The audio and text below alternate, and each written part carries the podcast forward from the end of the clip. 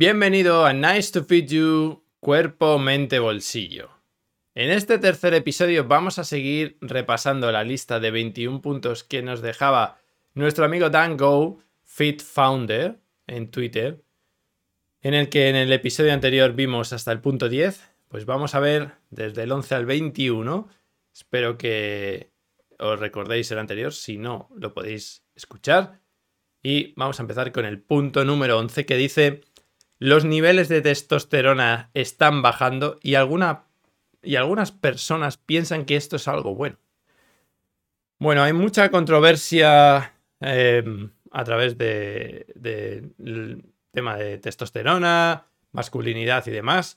No quiero entrar en, en discusiones de machismo, feminismo, etcétera, pero es evidente que cada vez los niveles medios de testosterona están bajando.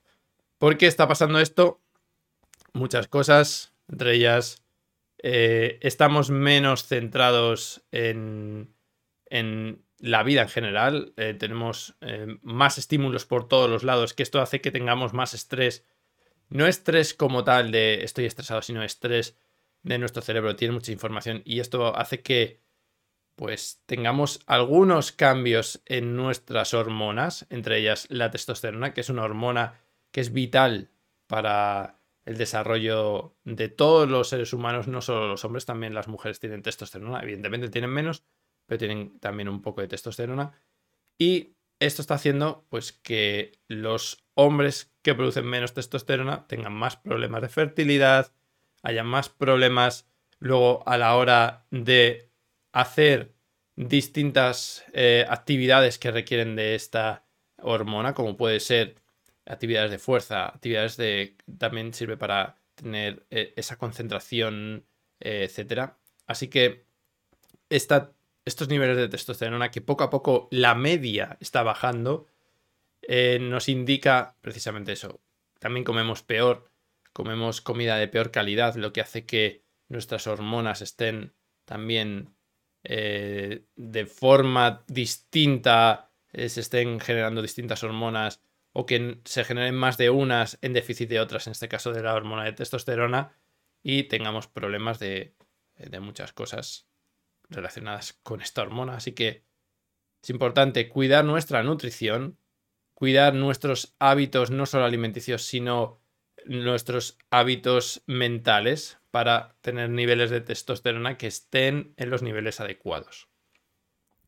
El número 12 dice, algunos científicos están promocionando los cereales azucarados como algo más nutritivo que los huevos y la carne.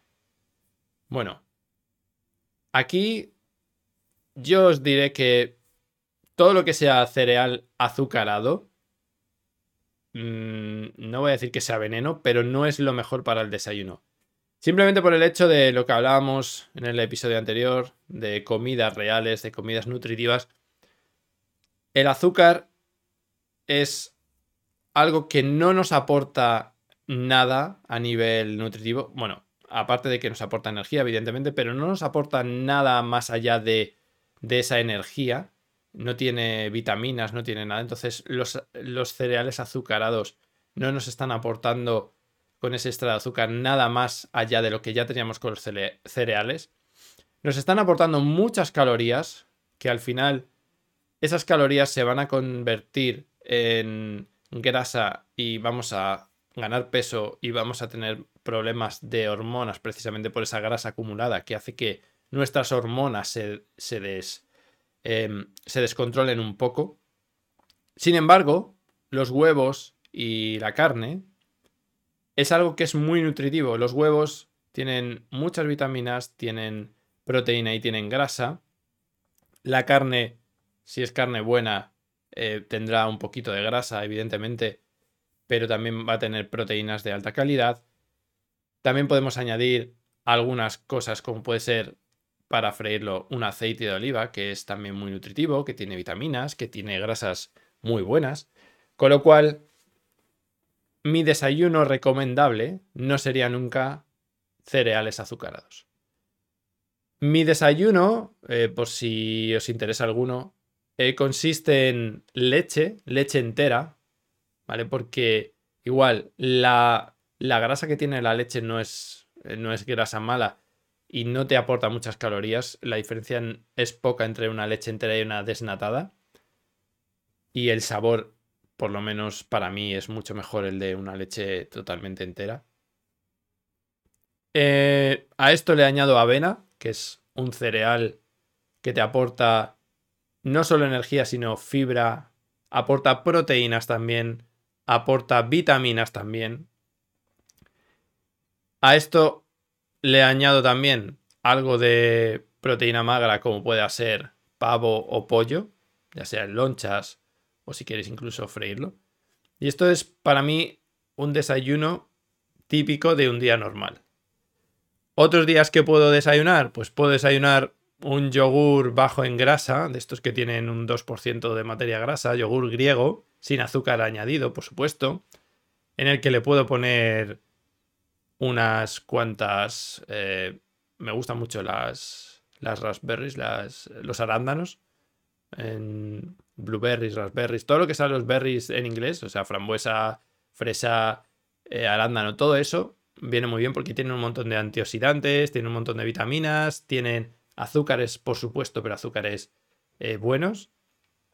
Y luego, igual, una proteína magra, puedes ponerte huevos eh, escalfados o huevos revueltos o ponerte pollo, ponerte pavo o algo así. Eso sería lo que es más nutritivo que leche con cereales y colacao o Nesquik en su defecto, que es puro azúcar y no nos aporta nada.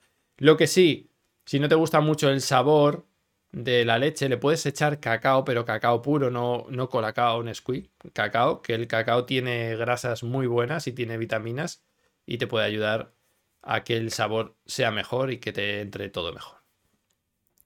El punto número 13 dice, creemos que nuestros sentimientos son hechos.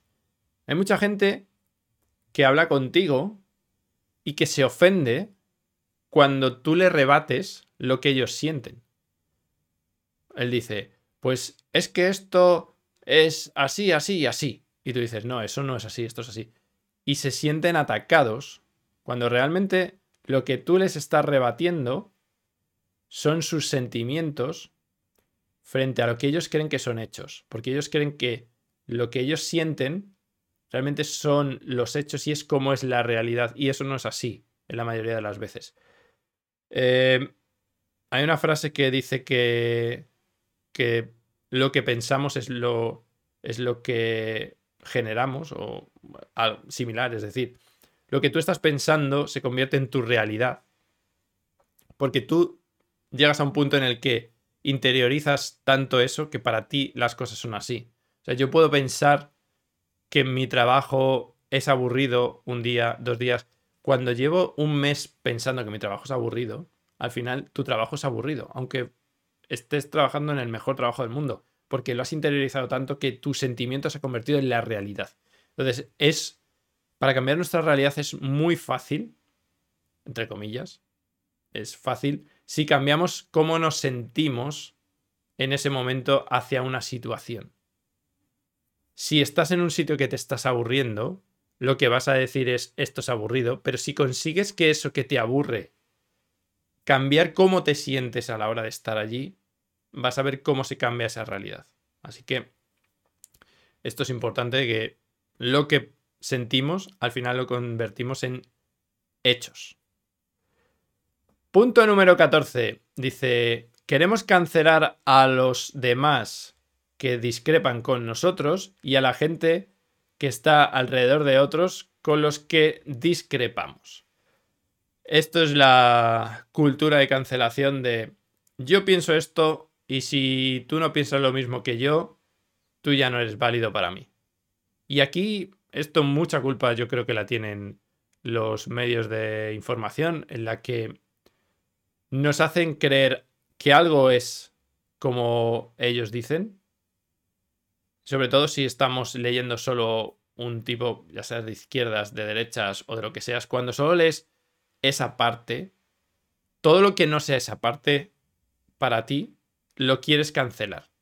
Todo lo que no sea lo que tú piensas, lo cancelas. Y cancelas a todo lo que está alrededor de eso. Es decir, toda la gente que está alrededor de eso para ti está cancelada. Lo que estamos haciendo es reducir nuestro punto de vista tantísimo.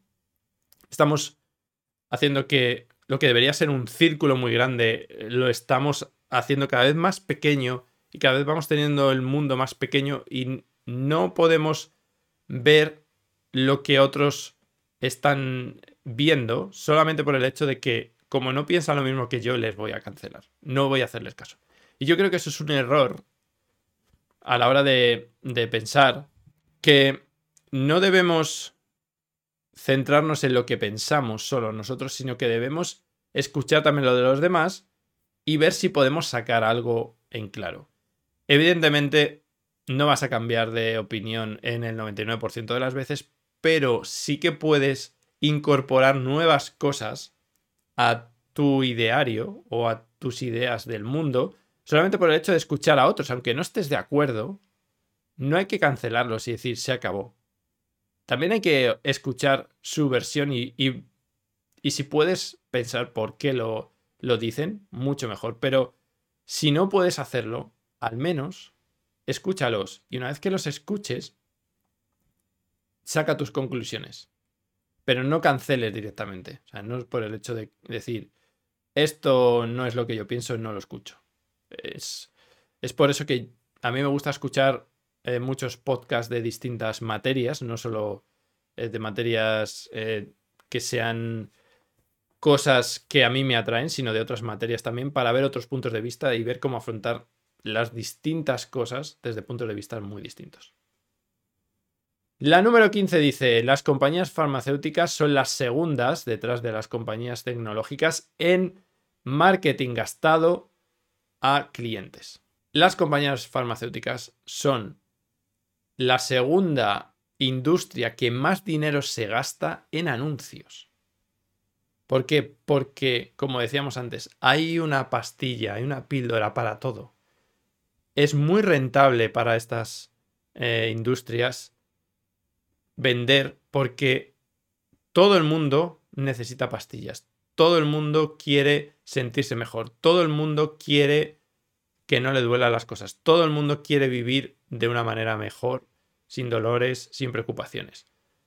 Y se gastan muchísimo dinero y lo podéis ver ahora sobre todo que empieza ya el otoño, como todos los anuncios son de cosas contra la gripe, cosas contra el constipado, de cómo dormir mejor, de multivitamínicos, etc. ¿Por qué?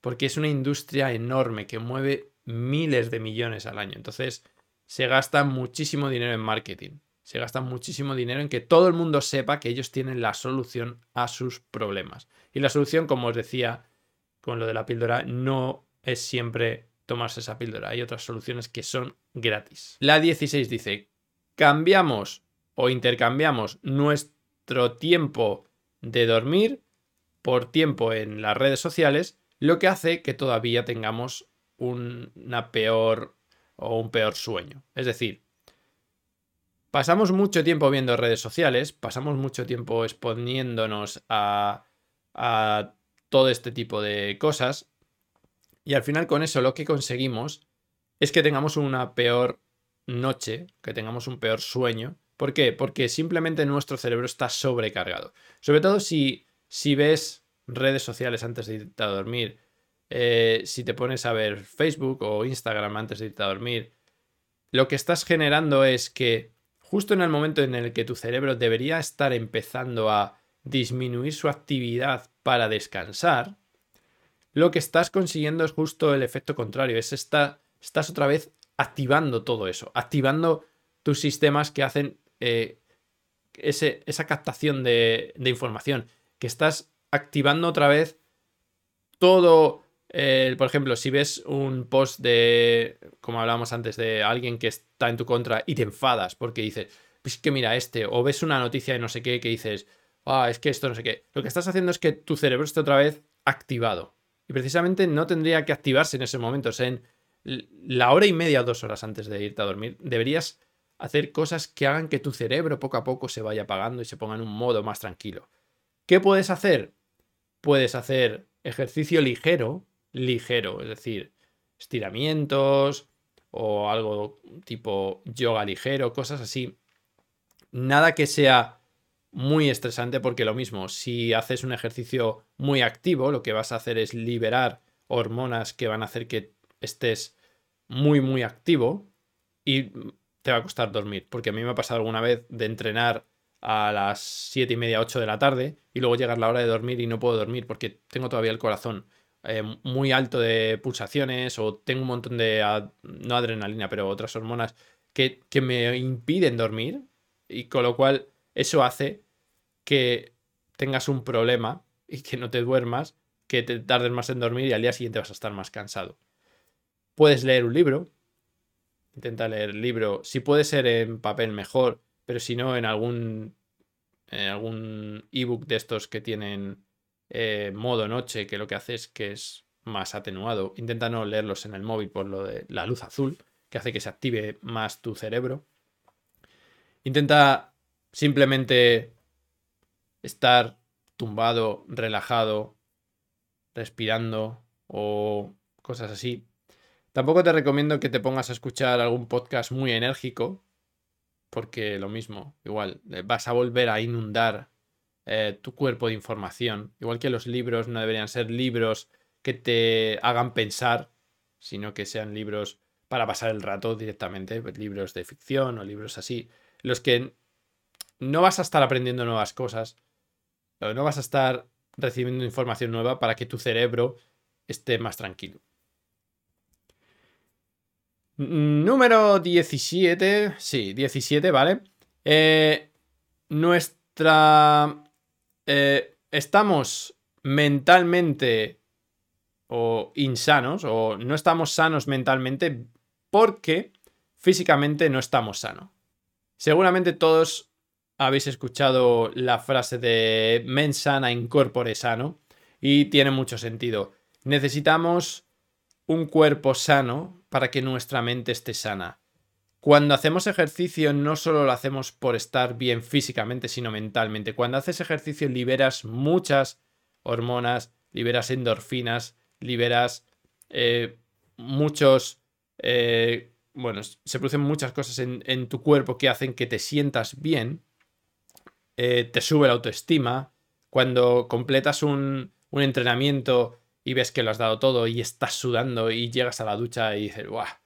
Hoy he estado genial. O cuando terminas de correr y has batido tu récord. Todo eso hace que tu cuerpo eh, experimente cambios a nivel fisiológico, pero también mental, en el que vas a tener esas ganas de comerte el mundo, como se suele decir.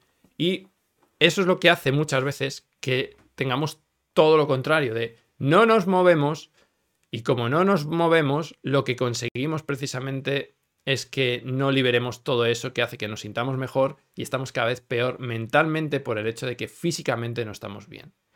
Y de hecho lo puedes ver en la gente que, que es muy activa, en la gente que, que, está en forma, la gente que, que sale a correr y que hace ejercicio y demás.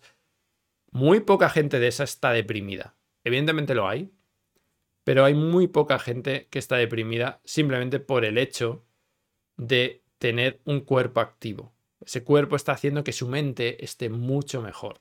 Entonces, si te sientes mal, sal a correr, haz ejercicio, haz algo, muévete y verás cómo eso al final hace que te sientas mucho mejor. Yo siempre que, estoy mal, eh, intento hacer algo, ya sea dar un paseo, ya sea eh, hacer una sesión de entrenamiento y os aseguro que los cinco primeros minutos cuestan, porque estás mal y cuesta, pero a los cinco minutos te encuentras tan bien y cuando terminas te encuentras tan bien que se te olvida todo eso. Número 18 dice, hay una sección de comida sana dentro de los supermercados cuando debería ser eh, donde se vende toda la comida. Es decir, toda la comida debería ser sana. Eh, ¿No os habéis fijado que vais por, el, por los eh, pasillos y pone eh, bio o, 100% orgánico? O, sea, hay, hay, una sección específica y hay productos específicos que son sanos. Lo que nos dice es, todo lo demás no es sano. Pues la mayoría no. Y cuando debería ser al revés, debería ser, oye, todo lo que compro debería ser sano. Porque tenemos una zona específica de, de cosas que son sanas. Deberíamos comprar todo sano, no, no ir, oh, voy a comprar este yogur que es bio y es más sano y es... No, no, debería ser todo sano. Sin embargo, es al contrario. Intentar comprar comida de verdad, como os digo, frutas, verduras, hortalizas, comida de esta. Intentar quitaros lo más posible todo lo que sea con azúcares refinados y que no digo que no, que a mí me encanta un donus de chocolate fondant, a mí me vuelve loco y te lo puedes comer, pero que no sea el básico. A mí me encantan los helados Magnum y yo me los como, pero te puedes comer los mini Magnum, que al final te quitan las ganas de comerte el Magnum, de comerte ese helado, pero son más pequeños, menos calorías, menos cosas más, etc. O si quieres comprarte una bolsa de, de patatas fritas o lo que sea, intenta que sean bolsas pequeñas, no las de las de 800 gramos, porque al final cuando te pones a comer te la comes entera. O sea, eso de no, cojo dos y ya está. Hay que tener mucha fuerza de voluntad para eso y no siempre la tenemos. Número 19 dice, nos exponemos a los extremos en las redes sociales y creemos que esa es la realidad en la que vivimos. Esto ya os lo dije en el primer episodio, en el que vemos mucha gente que ha logrado hacerse súper rica y tiene Lamborghinis y vive en una mansión con 10 minutos al día y he ganado no sé cuánto dinero eh, haciendo trading con Bitcoin y he perdido 5 kilos en una semana o me he puesto en forma en dos meses. Yo no digo que esas personas no lo hayan conseguido, pero eso no es la realidad. La realidad es que la mitad de las personas en Estados Unidos, por ejemplo, voy a hablar de Estados Unidos porque he leído muchas cosas de allí, la, la media de la persona en Estados Unidos es un divorciado, gordo, que tiene deudas. Esa es el, la persona media. Entonces, lo que vemos en redes sociales es lo que nos quieren contar. ¿Alguna vez que tú has estado mal, que has estado llorando, que has estado eh, de bajón, has publicado algo en redes sociales? ¿A qué no? ¿Alguna vez cuando te has ido de vacaciones y has hecho una foto que no te gustaba y la has publicado en redes sociales? ¿A qué no? O cuando has visto un plato asqueroso que te has comido lo has publicado. No, ¿por qué? Porque lo que estamos poniendo en las redes sociales es la happy life, el mundo Mr. Wonderful, todo es maravilloso. Y eso no es verdad.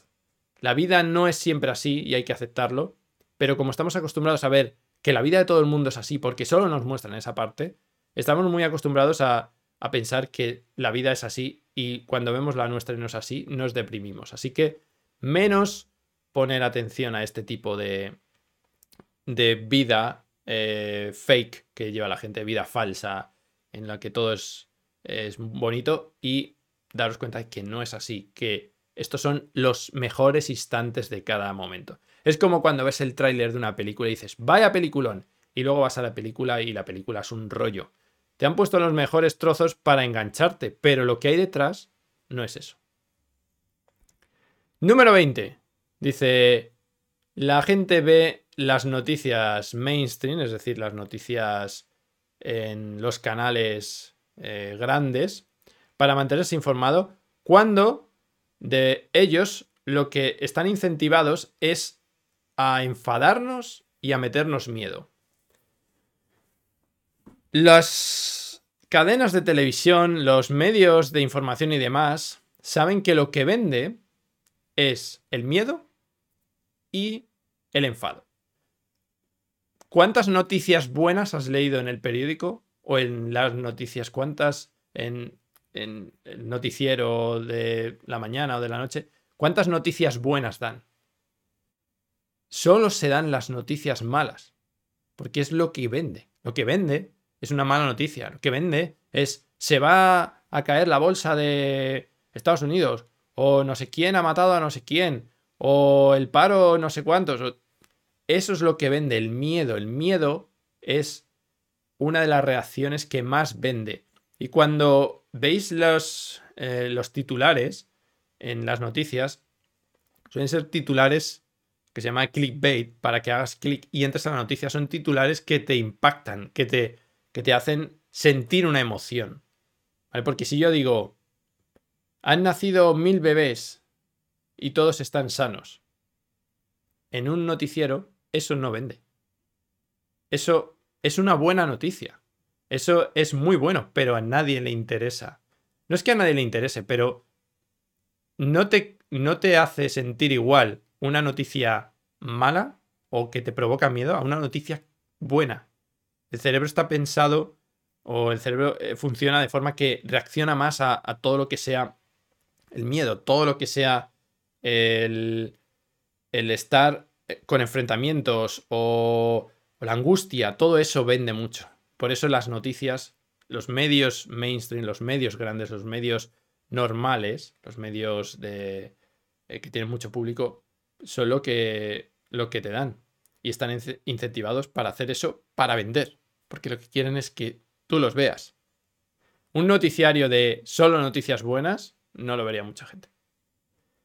Y por último, la 21 dice, nos enfocamos demasiado en el dinero y en el estatus y no suficiente en la salud, la familia y la comunidad.